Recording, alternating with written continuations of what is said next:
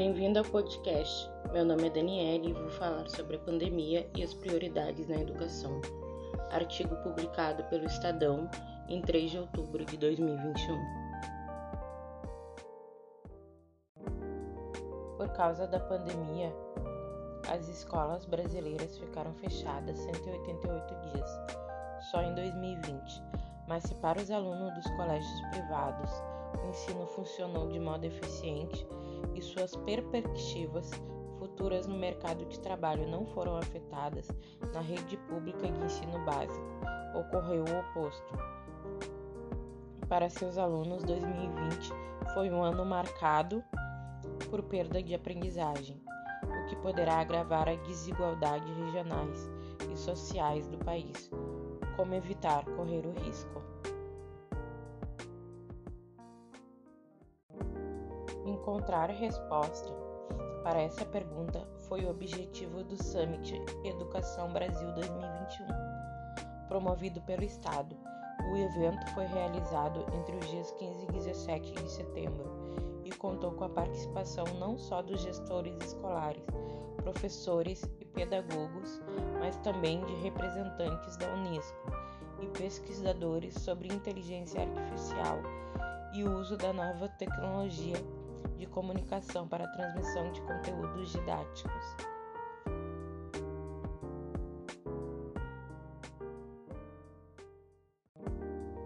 Os temas mais discutidos foram os problemas relativos ao atraso escolar dos alunos das escolas públicas e ao aumento do índice de evasão escolar, principalmente no ensino médio, com base em diferentes pesquisas.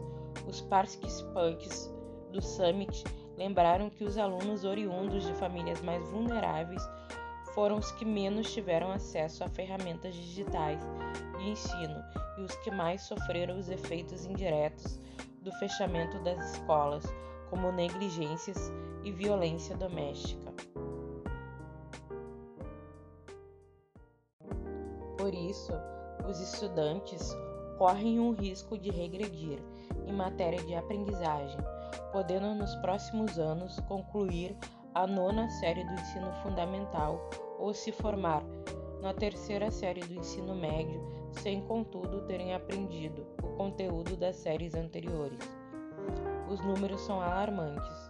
Alunos que cursaram a segunda série do ensino médio em 2020, por exemplo, iniciaram a terceira série em 2021 com proficiência em português e em matemática e somente 9 a 10 pontos na escola do Sistema de Avaliação da Educação Básica, SAEB.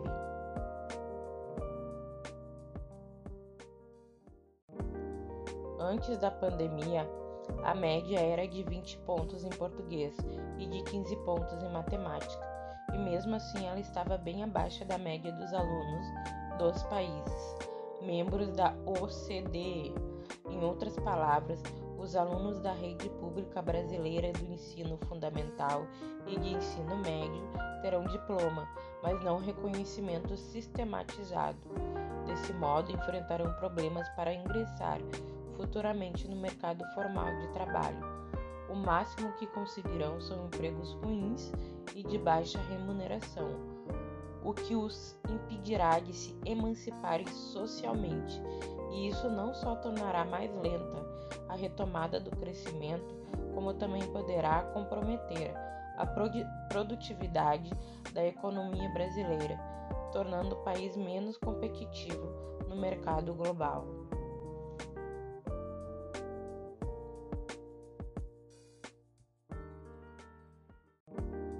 O que fazer para os participantes do Summit, a resposta está na ampliação da jornada escolar, na revisão dos currículos e na valorização dos professores.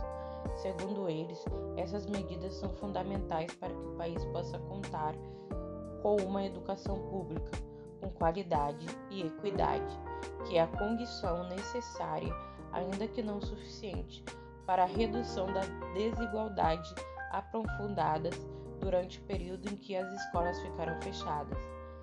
Mas para que possam ser eficazes, elas precisam de uma urgente melhoria na gestão das redes educacionais que estão a cargo dos estados e municípios, e isso requer a articulação de um pacto federativo para definir de modo mais preciso a responsabilidade de cada nível de governo.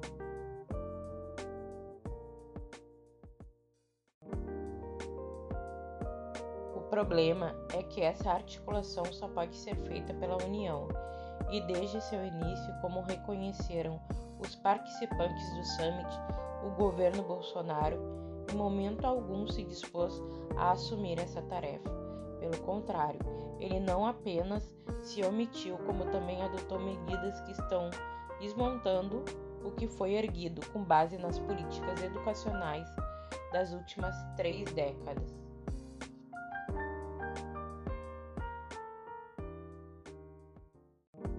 Esse foi o grande mérito do Summit, promovido pelo Estado, mostrar o que precisa ser feito para evitar que os problemas causados pela pandemia e a desastrosa gestão do atual governo na área de ensino não acabem negando aos alunos das escolas públicas seu direito de aprendizagem assegurado pela Constituição.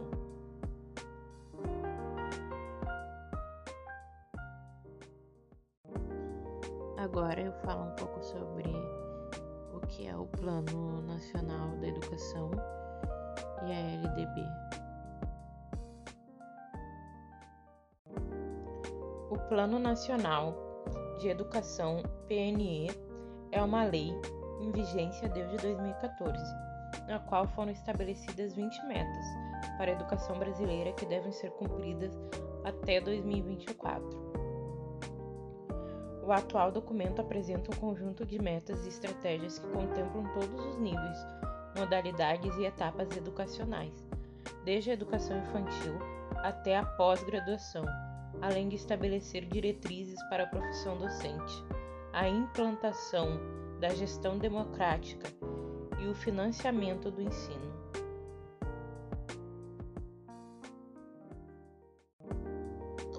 A meta 3 da PNE fala sobre universalizar até 2016 o atendimento escolar para toda a população de 15 a 17 anos e elevar até o final do período de vigência deste PNE a taxa líquida de matrículas do ensino médio para 85%.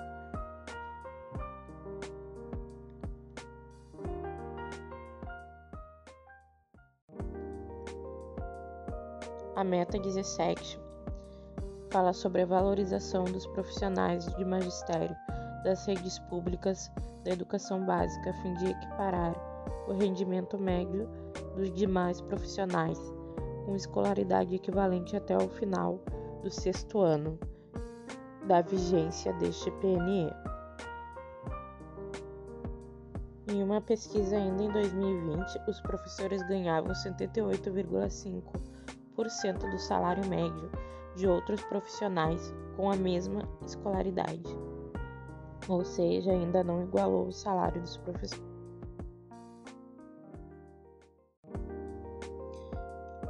A meta 7 da PNE fala sobre o aprendizado adequado na idade certa, fomentar a qualidade da educação básica em todas as etapas e modalidades, com melhoria do fluxo escolar e da aprendizagem de modo a atingir seguintes médias nacionais para o IDEB em 2021: 6,0 nos anos iniciais do ensino fundamental, 5,5 nos anos finais do ensino fundamental. E 5,3 no ensino médio.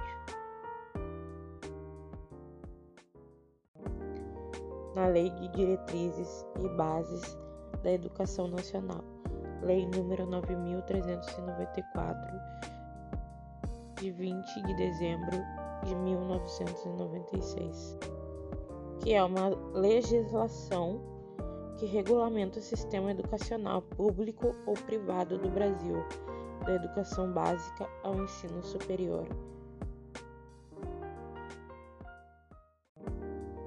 No artigo 2 da LDB, diz que a educação é dever da família e do Estado e tem a finalidade de pleno desenvolvimento do educando, seu preparo para o exercício da cidadania e a qualificação para o trabalho.